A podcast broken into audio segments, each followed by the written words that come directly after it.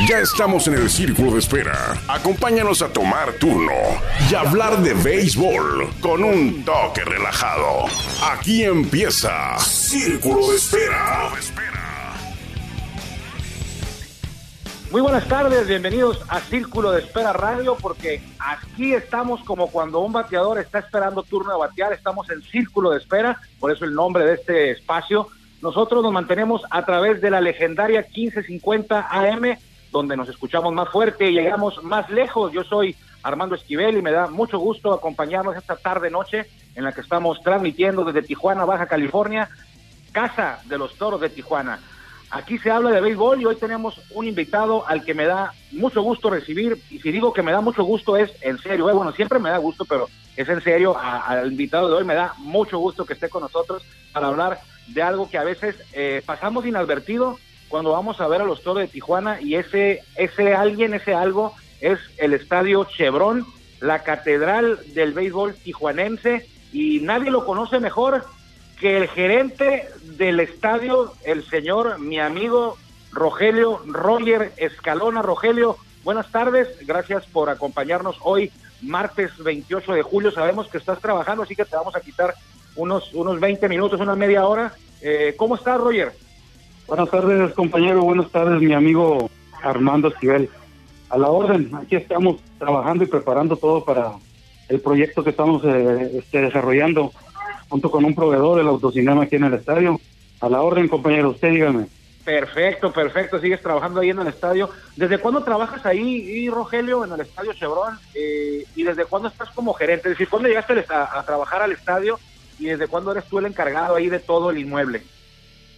Mire, compañero, yo me integré en el primer proyecto del señor Alberto Uribe.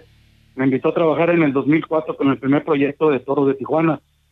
Posteriormente, la directiva de Potros me habla en el 2005.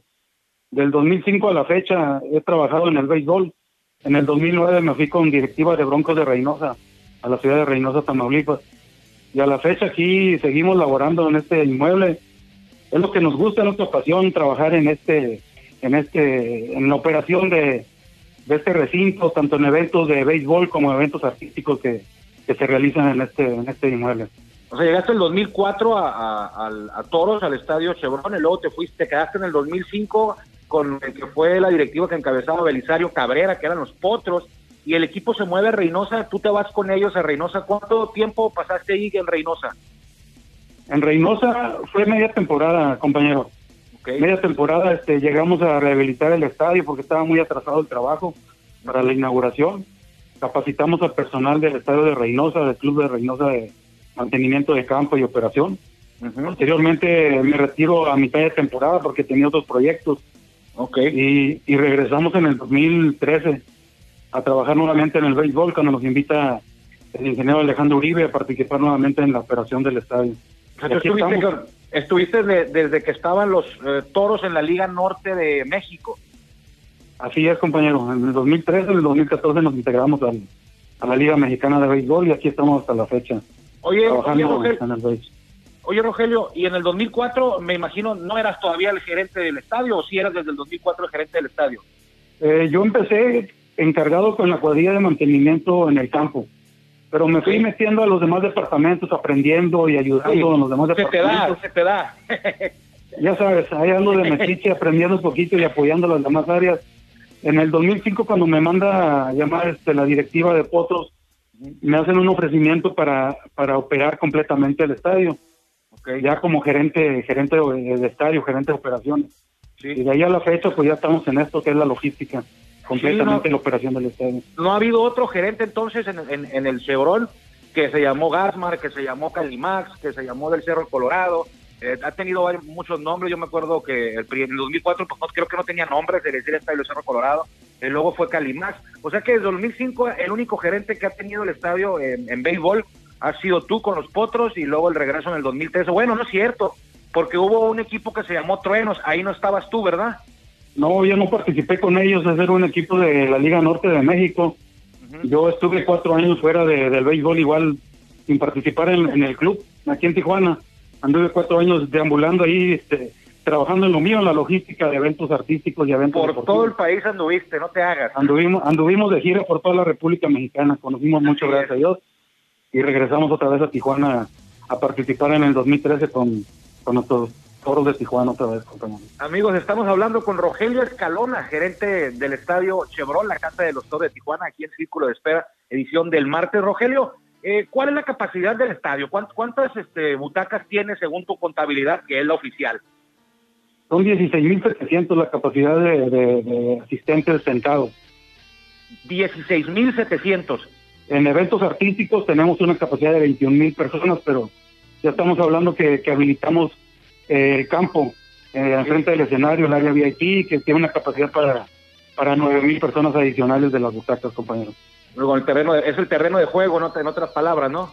Así es, adentro del terreno de juego. ¿El estadio en cuántas secciones se divide, Rogelio? Bueno, aparte de los que tiene, sabemos que tiene palcos abajo, eh, luego los de arriba que son con vidrio, que se les dice suites, pero el estadio ha sufrido modificaciones, sus divisiones, antes eran nada más, creo que tres, ahora son más, ¿no? Sí, tenemos los que son este, central, central preferente, perdón, central... Eh, superior. Superior, que es en la parte de arriba, tenemos generales, el área de Toro Grill, el área de Torolandia para los niños, tenemos los palcos eh, que están abajo del preferente, tenemos eh, las suites que son 24 este, suites en la parte de arriba, tenemos un área nueva que se llama Suite Toro es, un, es un lugar privado para 40 personas, capacidad para 40 personas. Así es, tenemos el Toro Así es, excelente espacio ese Suite Toro Si usted tiene una reunión de trabajo o de amigos, familia grande, un cumpleaños grande que quiera celebrar, ahí la Suite Toro está espectacular es un palco que está del lado de tercera base, a la altura de tercera base arriba, eh, con vidrio y tiene cocineta, tiene unas, unas, unas barras, unos bancos, unos, unos sillones, sofás que le permiten ver el juego a, un nivel espectacular de ahí, con una comodidad.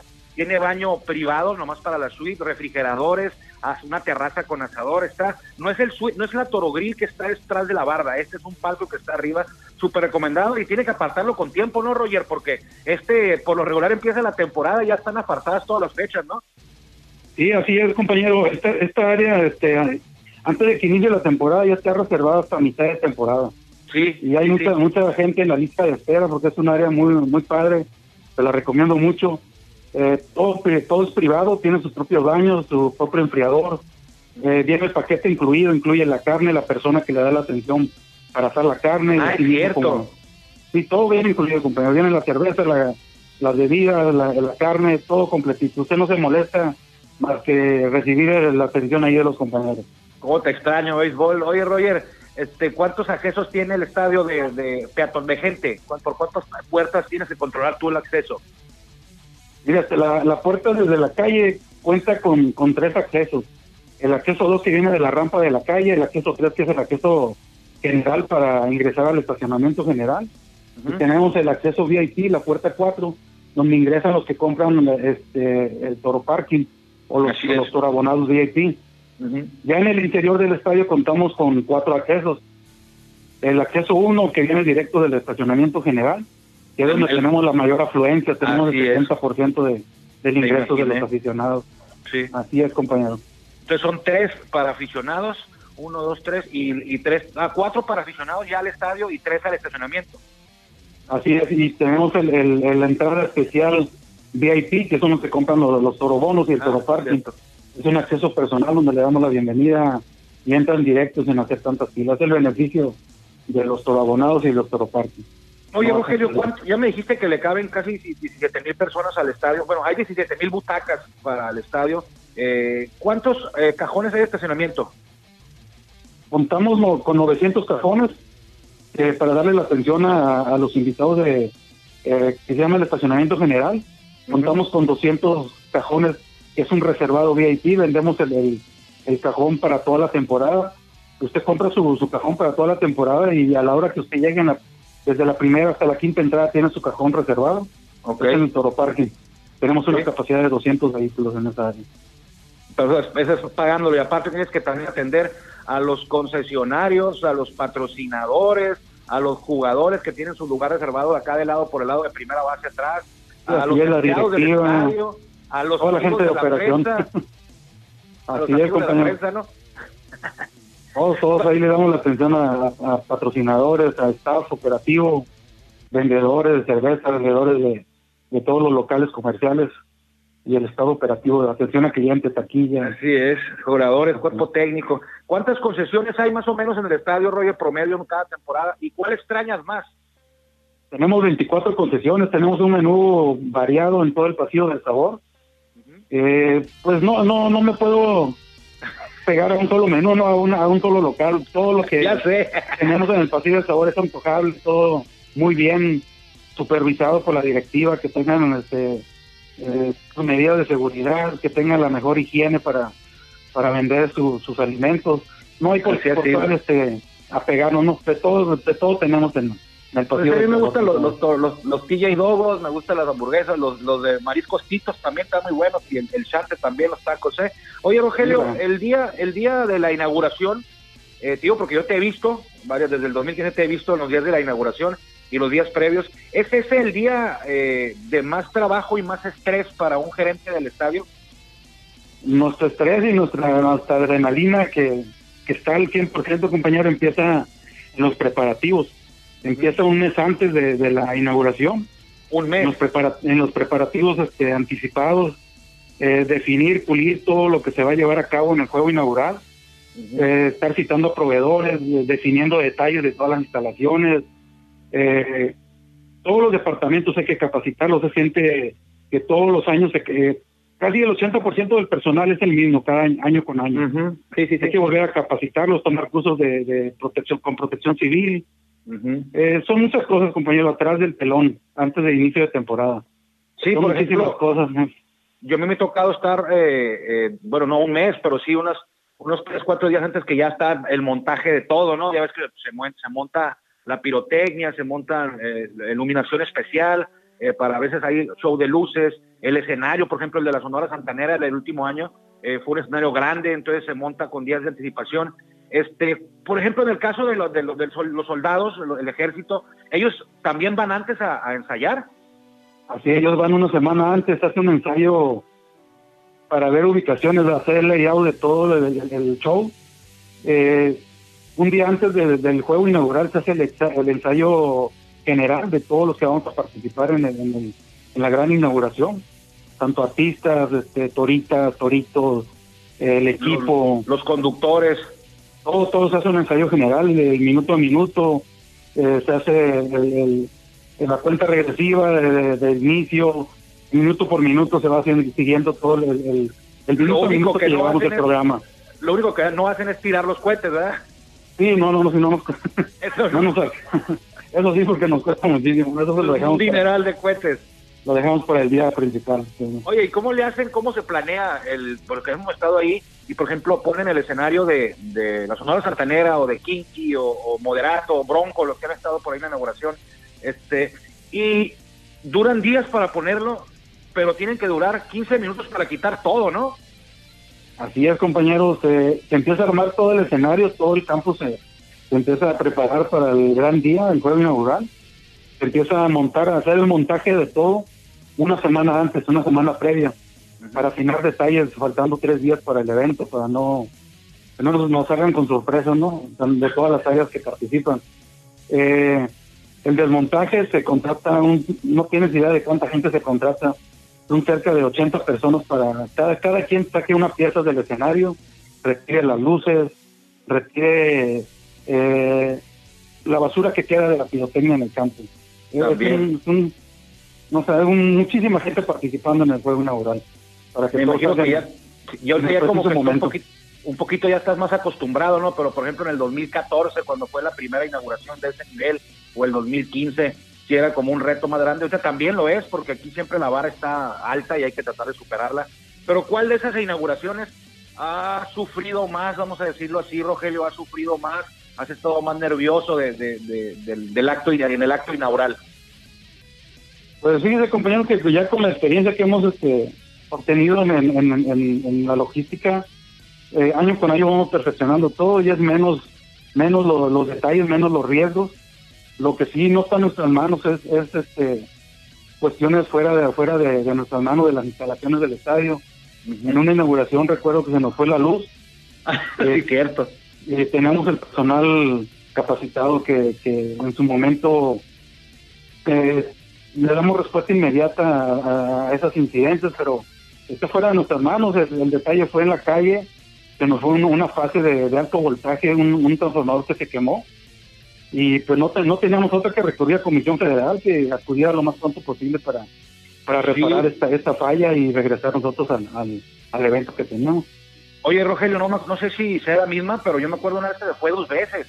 Eh, la luz en la inauguración se fue en una. cuando Y fíjate que coincidió que en la pantalla gigante y en el sonido local, creo que, que dijeron, se fue la luz en todo el barrio, ¿no? Y, ese día se fue la luz eh, y luego regresó la, la, energía eléctrica y a los minutos se volvió ahí la luz y creo que ya estaba en riesgo de que los ampayos detuvieran el juego, ¿no? Y como te comento, hay cosas que están fuera de nuestras manos. Hemos tenido el apoyo de, Comisión Federal que ha, tenido respuesta inmediata. Nosotros tenemos una planta de luz siempre para estos eventos, eh, juego inaugural y playoff, una planta de luz adicional, pero esta no abastece completamente las torres de iluminación. Parte del estadio sí no, nos da energía, pero no no podemos tener una una torre por, por una, una planta por torre, perdón. Sí, pues pero gracias, pero sí fue inmediato la, la, la respuesta de Comisión Federal y pudimos reanudar el juego otra vez. Estamos hablando con Rogelio Escalona, gerente del estadio, estadio Chevron, la casa de los toros de Tijuana, aquí en Círculo de Espera. Eh, Rogelio, ¿a qué hora llegas tú y a qué hora te vas cuando hay juegos de béisbol? Ya me imagino, pero, quiero que me lo digas. Compañero, nosotros llegamos a las nueve, toda mi gente que son los, coordinadores, llegamos a las nueve de la mañana y nos retiramos en, en la temporada, cuando hay juegos, nos retiramos hasta las dos y media, tres de la mañana cuando se retira el último aficionado de las instalaciones. Es nuestro deber quedarnos hasta que se cierren puertas de las instalaciones.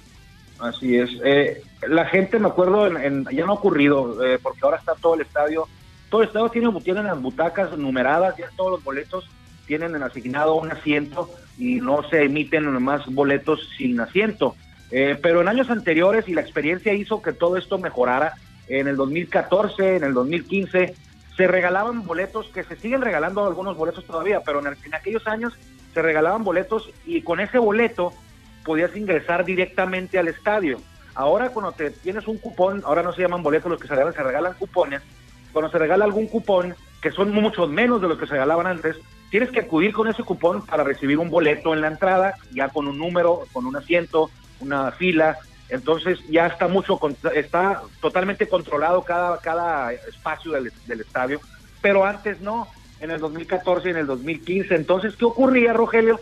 Que a veces en juegos importantes, eh, no, no, en inauguración, pero sí en juegos importantes de, de playoff o cerca de playoff para avanzar a playoff, pues se llenaba el estadio y había gente todavía afuera, en el estacionamiento, en las entradas, con boleto en mano, exigiendo entrar y ya con el estadio a tu cargo, pues ya había cerrado las puertas porque ya no cabía nadie más.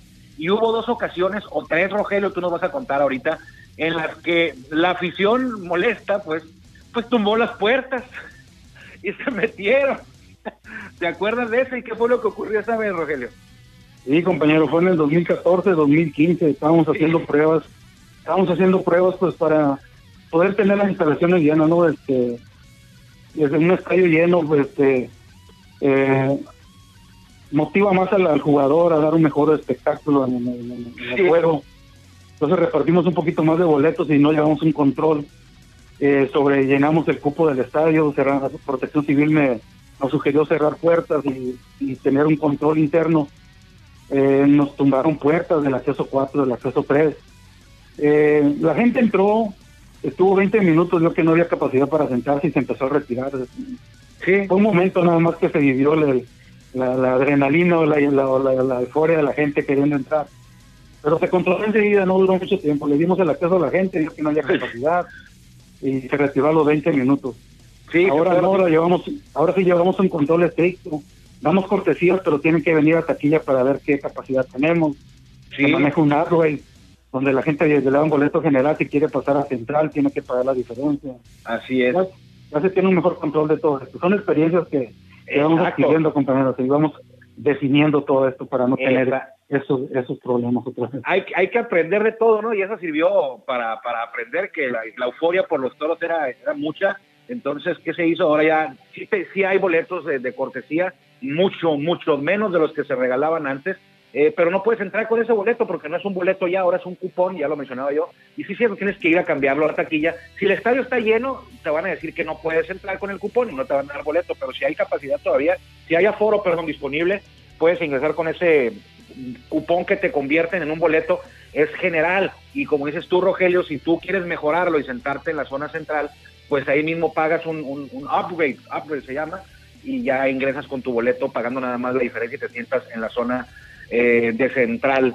Eh, hay historias ahí que me han contado, Rogelio, no sé si tú me has contado alguna, no me acuerdo de eso, pero he escuchado yo historias eh, de fantasmas en la noche cuando no hay juegos en el estadio. Yo me sé una que dice que en el dugout de los toros, dentro de las regaderas, han escuchado que se prende el agua de una de las regaderas a medianoche.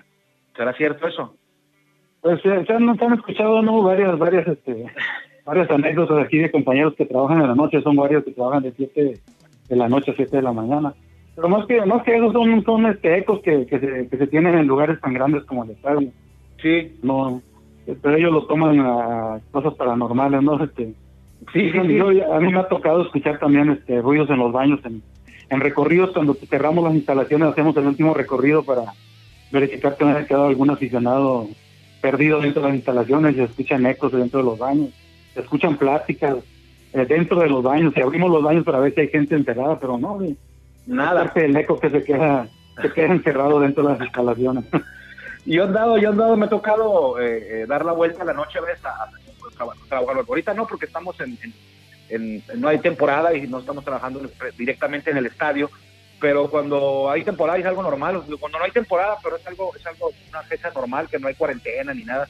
He corrido ahí en el, en el campo en la noche con todo apagado y, y, a veces he escuchado ruidos, pero han sido gatos, lo que me ha tocado ver por ahí, pero pero sí me han dicho que no corres en la noche porque a veces en el dugout se escuchan ruidos, y, pero no, tampoco yo nunca nunca he visto nada. ¿Cuánta gente trabaja ahí a tu cargo? Bueno, no nomás a tu cargo, Rogelio, ¿cuánta gente calculas tú que trabaje en el estadio Chevron en un día eh, normal de juego? Por ejemplo, hoy que hubiera habido juego en el Chevron, ahorita ya estuviéramos ahí, pero ¿cuánta gente trabaja en el estadio en un día de temporada? Aprox.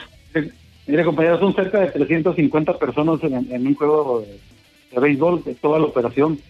Va desde taquilleros, boleteros, eh, gente de staff acomodando, seguridad, staff de estacionamiento, vendedores de cerveza, vendedores de, de los locales comerciales que son 24, eh, yo te puedo decir paramédicos, nos, nos ayuda la policía, la policía comercial, viene gente de, protección civil a hacer recorridos y traen cuadrillas de apoyo. Es mucho el personal que está atrás de, de toda la operación de un día de juego. Es cierto, sí, cuando hay un juego está llena la explanada, llena de gente trabajando Ahora hay un autocine, ah, por cierto los invitamos porque, bueno, hoy ya no va a alcanzar la función porque ya está por iniciar la función de hoy martes a las 7.45, eh, pero mañana es martes, miércoles y jueves hay una función en Autocine de Toros que inauguró hace un par de semanas. Eh, martes, miércoles y jueves 7.45 una función. Y viernes, sábado y domingo hay un par de un par de cintas proyectadas. Es a las creo que no creo que hoy se alcanzan creo que es a las 8 hoy hoy es a las 8 a lo mejor se puede dar una vuelta hoy. Y el viernes es 7.45 y 10.15, eh, viernes, sábado y domingo. Este, ¿Cómo va todo el autocine, Roger? ¿Cómo lo has visto tú? ¿Qué te ha parecido y cuál es tu función ahí en apoyo a este proyecto de los toros? Pues mire, nos sumamos al, proyecto del autocinema con el proveedor, que participa con nosotros en las inauguraciones. El proyecto está, está funcionando, la gente está respondiendo. Tenemos un promedio de 30 vehículos con sus familias completas en los vehículos de martes a domingo. Eh, ha estado repuntando y es una agradable experiencia que tienen que vivir. Tenemos todas las medidas de seguridad, tenemos los, los, baños dentro de las instalaciones que pueden acudir y tenemos un gran menú para que la gente pueda adquirir sus productos igual que en temporada de béisbol. 200 pesitos por auto, pueden ir cinco personas a disfrutar de la experiencia del cine, ahora que no hay este, este tipo de diversión en, el cine normal. Roger, eh, ¿por qué el estadio Chevron, a pesar de que es el que tiene más asistencia en toda la liga en los últimos años, lo, lo has podido, se ha podido mantener como un estadio con ambiente familiar y a esto me refiero que con tanta gente que hay ahí, son muy pocas las ocasiones en que, o casi contadas, que ha habido problemas de, peleas de aficionados. ¿Cómo, ¿Cómo le hacen para, para controlar todo esto? Pues hemos trabajado mucho, compañero, en esto. Queremos que sea un ambiente 100% familiar. Hemos controlado muchas, muchos, muchos conatos de, de riñas. Trabajamos eh, de la mano con dependencias de gobierno, tanto como protección civil, este, policía comercial, seguridad privada. Hemos, un hemos hecho un trabajo muy fuerte y hemos sido muy estrictos acá con, con, nuestros aficionados para poder brindarles un, un, ambiente familiar. Nos ha costado mucho trabajo, pero lo hemos logrado.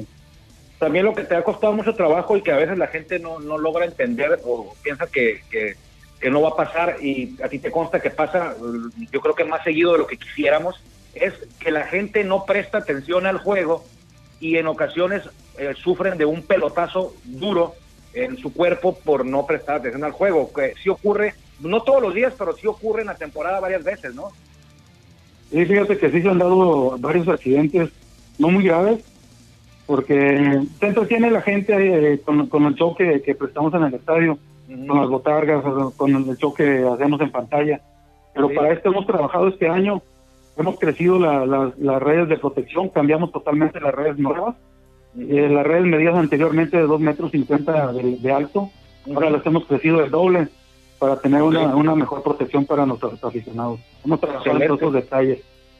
Excelente noticia, Rogelio. Oye, y casi para terminar, ¿qué, qué sorpresa? Bueno, no, bueno, sí sorpresas, ¿por qué no? Van a tener los aficionados en la temporada 2021 que me imagino que en esta pausa se ha trabajado, se ha aprovechado para hacerle alguna, darle una manita de gato, una renovada, una ampliación, algo, algo al estadio. ¿Qué nos puedes adelantar que podrá ver la afición? Pues el año que entra, cuando dé una vuelta al estadio Chevron. Pues se van a llevar una gran sorpresa, la iluminación completa de, la, iluminación de campo es totalmente LED, lo más novedoso en, la iluminación. Eh, hemos mejorado las instalaciones de los jugadores y una nueva vista totalmente a todas las instalaciones nuevos diseños de, en todos los uniformes que vendemos de souvenir igual, totalmente. Me voy, a, dar una vuelta entonces, ¿eh? ¿Me puedes prender la luz ahí cuando vaya? Claro que sí, claro que sí, hacemos las pruebas, claro Y hacemos una transmisión desde allá. Oye, Rogelio, tú eres el, gerente del estadio, desde, ya me decías, del 2013 hasta acá. 2004, luego 13 para con los toros. Eh, ¿Qué otros estadios de la Liga Mexicana de Béisbol conoces y cuál te gusta de los otros? Eh, conozco el de, el de... Bueno, el de Reynosa está bien feo, Roger. Sultanes de Monterrey. Sultanes de Monterrey. El, de, el, de, Reynosa te refieres a Adolfo López Mateo, ¿no? Sí, el, el, sí, el nuevo, era totalmente nuevo, el de Bronco de, Reynosa. Sí, sí, sí. ¿Y el, el Sultanes de Monterrey también ha sido? ¿Cuál otro ha sido? Sultanes de Monterrey. Eh, el de Yucatán también ha sido. El de Yucatán, el de Campeche. El de Piratas, eh, Nelson Barrera y en el de otros estadios no, fíjate, no, no he tenido la oportunidad, porque cuando se va el equipo, nosotros seguimos trabajando en el estadio para recibir al equipo otra vez y han sido contadas las veces que hemos tenido la oportunidad de, seguir al equipo en, el juego de estrellas. Por lo que me dices, por los estadios que me has dicho, son los que han sido sede de los juegos de estrellas más recientes. Quiere decir que es donde, donde puedes darte una escapadita porque son unos días adicionales ahí. El de Campeche me gusta mucho a mí, eh, está muy chico y todo, ya lo, ya lo he comentado aquí, pero me gusta por lo panorámico, amigos. Es el estadio Nelson Barrera. Eh, tiene una vista al Golfo de México eh, por el lado del jardín izquierdo. Por el lado del jardín izquierdo. Entonces, es uno de los mejores en panorama, panorámicos. Rogelio, te agradezco mucho y me da mucho gusto platicar contigo, te lo, te lo repito. Te agradezco mucho que nos hayas acompañado el día de hoy. Sé que no te gustan las, como todo el directivo, no le gustan las entrevistas, eh, pero te agradezco por estar aquí también, por ese esfuerzo que hiciste por acompañarnos. ¿Algo que desees agregar, algún mensaje a la afición? Pues al contrario, compañero, gracias por la oportunidad de participar. Eh, nos vemos aquí.